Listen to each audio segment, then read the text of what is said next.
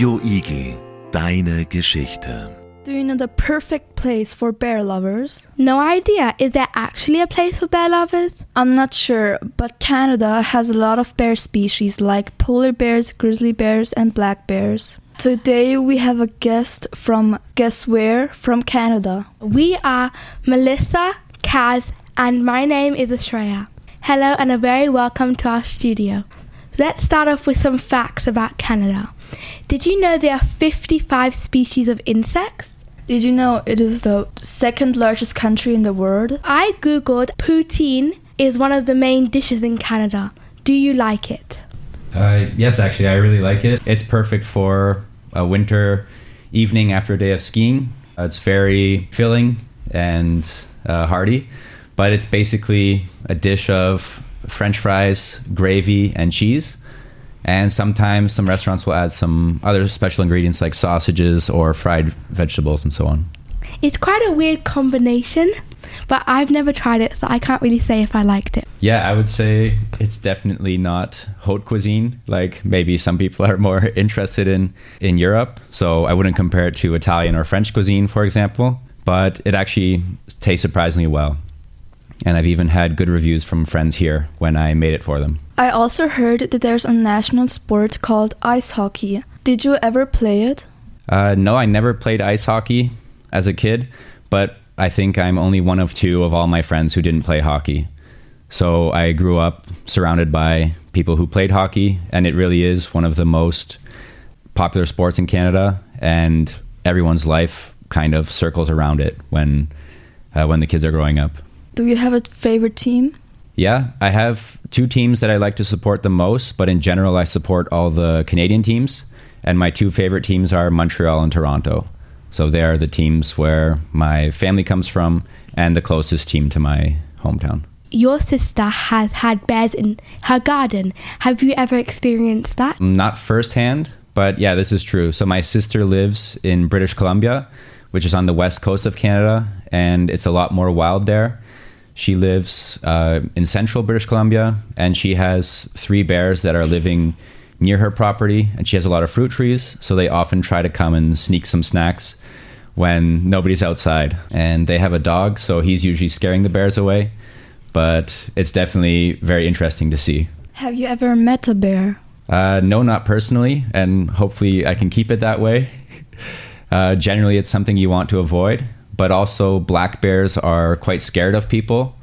Grizzly bears normally as well, so they are quite shy and scared. So if they hear you coming, they will run away by themselves. Normally, if you meet a bear, it's because you've surprised them. The bears are coming into my sister's yard, for example, so they go outside then to scare them off. Canada has one of the biggest waterfalls, Niagara Falls. Have you ever been there?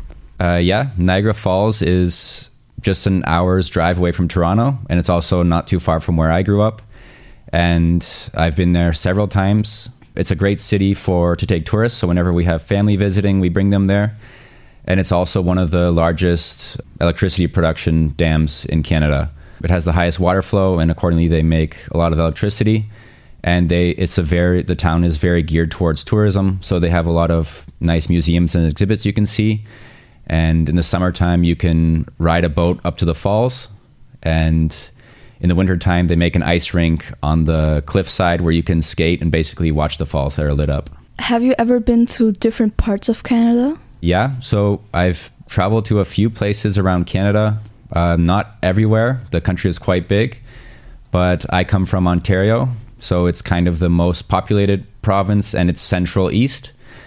And it's right next to the five Great Lakes. And I've also been to British Columbia a few times. And this is where we have the most mountains, uh, wildlife, bears, mountain lions, uh, things like this.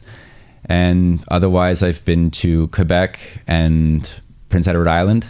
Uh, Quebec is the French speaking province. It's a little bit different from all the other provinces because they speak French and they have a little bit of a different culture and influence. And that's also where my mom is from and the family. So we spent a lot of time there. So, what are the official languages in Canada? Uh, we have two official languages in Canada English and French. So it's mandatory everywhere to have all the signs, all the labels in French and English on all the products. And in school, you learn both English and French. And you can even choose if you want to go into a French school system or an English school system. And I actually went through the French school system. So I even didn't learn English until I was in the fourth grade. Yeah, so it's an interesting choice that people can make. I've also heard that some people there speak Chinese and Spanish. Is that true? Uh, yeah. So Canada is very multicultural. So you can basically find any language you want in different regions, especially when you're in the big cities. So if you go to Toronto or Vancouver, especially I would say you almost would if you came there from outside of Canada, you almost wouldn't even know that you're in a predominantly English speaking country because you really see a lot of influence from Indian migrants, Chinese migrants, and um, they've all built their own communities. So you really have restaurants from all over the world and languages from all over the world, and you can make yourself a community. So I even have Polish roots, and uh, we have a small Polish community. They have Polish school, Polish churches, and Polish festivals where you see traditional Polish dancing and stuff like that. And this is coming from every nation. Do you have any special celebrations in Canada? Um, yeah, one of the most common ones is Thanksgiving. It happens in the fall. It's similar to American Thanksgiving, but it happens one month earlier. We do it always on the second weekend of October. And basically, it's just at the time of harvest. So it's supposed to, you're supposed to give thanks for all the food that's coming in from the fields and it's just a celebration uh, of that in general, and where you put some focus on family. What's a normal day in Canada like? So it's quite similar to here. Maybe once you start working, maybe you have more of a drive into work, so the commuting times are a bit longer because you everything is a bit further away. So in Canada, the houses are much more spread out, and we have a lot more suburbs and less focus on communal housing and such tightly knit communities, let's say, like in a downtown.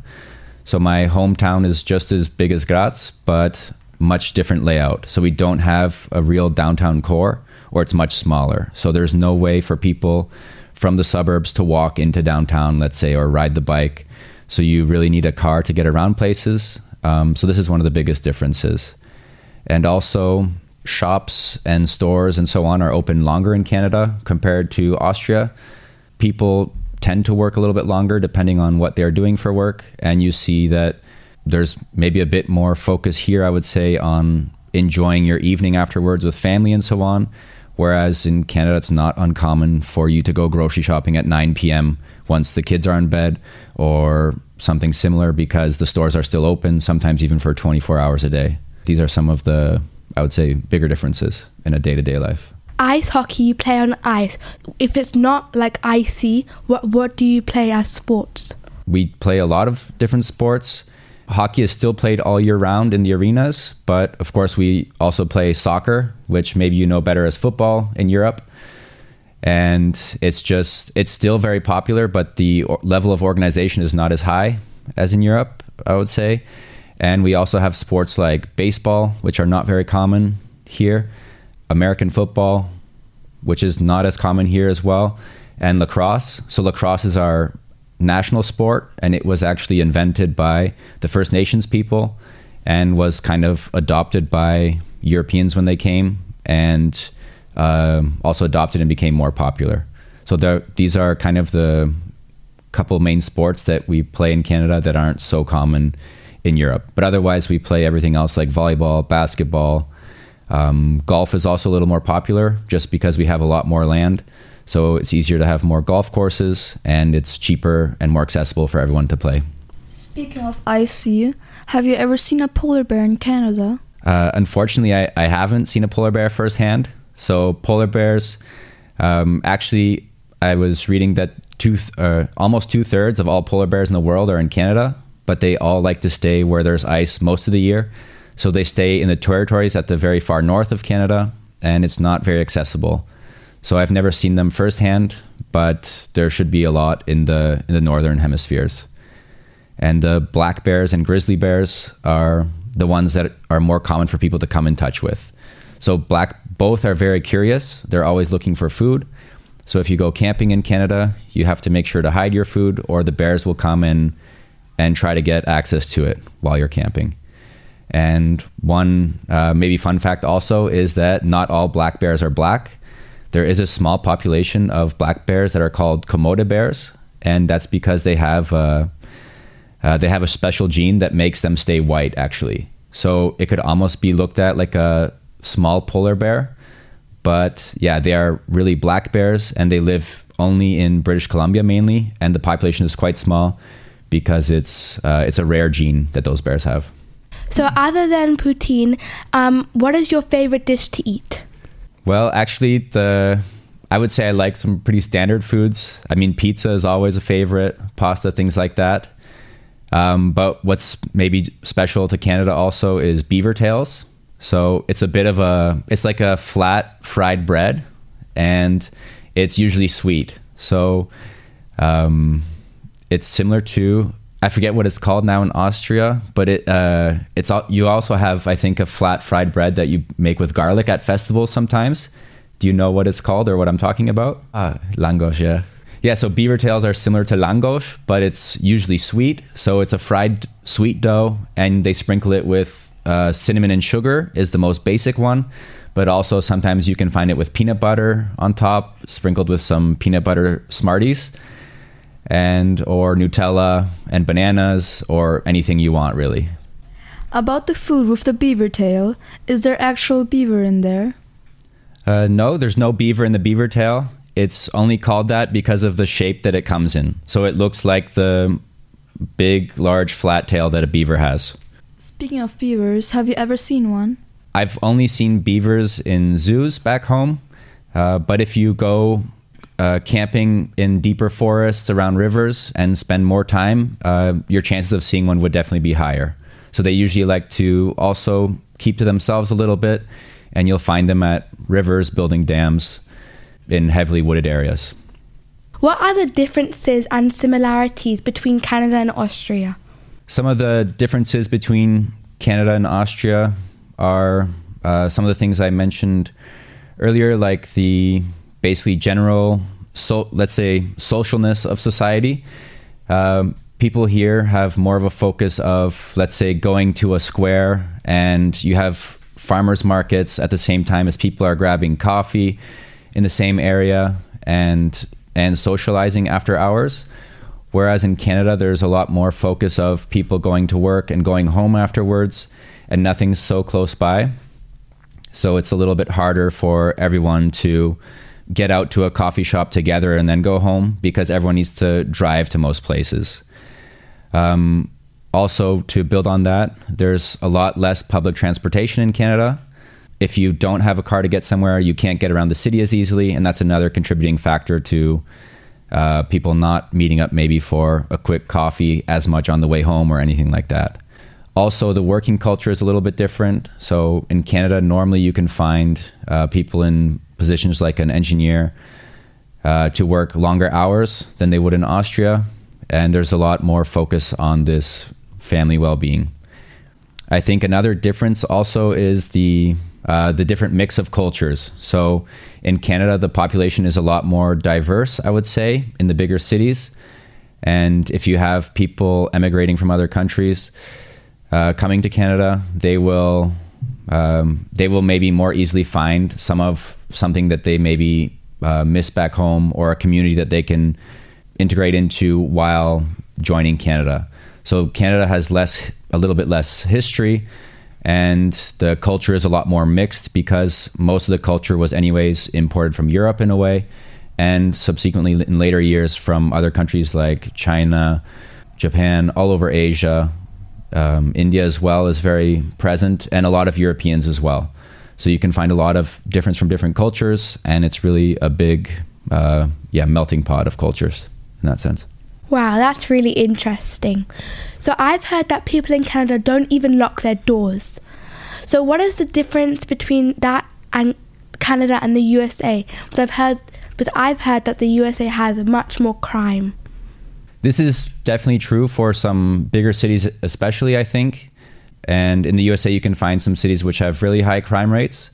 And I think maybe one of the big differences driving this potentially is that in the USA, they have a lot less gun control than in Canada. So in Canada, you can only uh, own guns if you've passed a course and have the proper registration. And you cannot be carrying a weapon anytime except if you have proof that you are going hunting at the moment or going to the dry, uh, shooting range to practice shooting. Whereas in America, the laws and rules are a little bit different. So if you, yeah, if you are trespassing on someone's property in the U.S., it's more common for such an event to escalate maybe into violence. Whereas in Canada, this is uh, not so prevalent.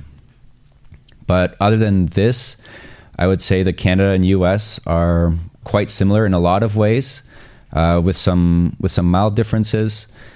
And but in the general average behavior of Americans and Canadians, we are quite similar. And the, maybe the the biggest differences happen at the let's say on the top on certain issues like healthcare. So in the US, healthcare is private completely, so people need to buy insurance themselves. And in Canada, uh, healthcare is more like in Europe; it's socialized, so the government is paying for everyone's healthcare, and we we pay for that through taxes. So indirectly, we pay for the healthcare, but we don't see it, and everyone has access. So this is another big difference between America and Canada. Is it true that you don't lock your doors in Canada?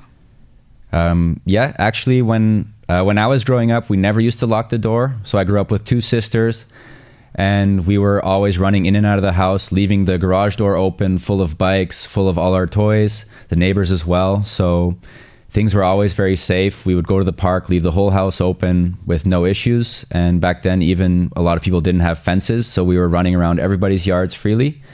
Um, this is changing a little bit because the area is growing bigger. But if you live further away from a town, this is uh, very common. If you're in a bit, the bigger the city, the less common it is. Um, but there's actually a very special town uh, somewhere in northern Canada called Churchill, and they actually all the residents don't lock any of the doors on their cars because of polar bears. Actually, so they leave all their car doors unlocked in the event that a polar bear comes into town and someone needs to run away from the polar bear they can lock themselves into a complete stranger's car so it's kind of a safety mechanism and the community is quite small so it's kind of like a trust thing i will use your car to save myself from a bear but i won't steal anything of yours That's very interesting. The flag for Canada has a maple leaf on it.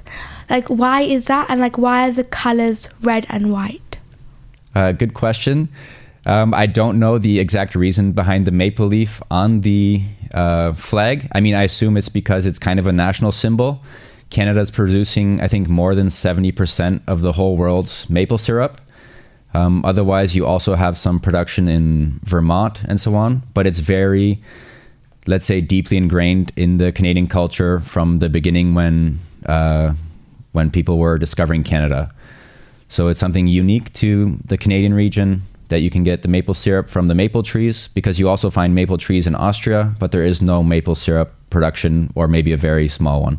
You can also in the wintertime go to these uh, maple tree farms and they will spread maple syrup on snow and then you roll it up on a stick, kind of like a fresh maple syrup lollipop.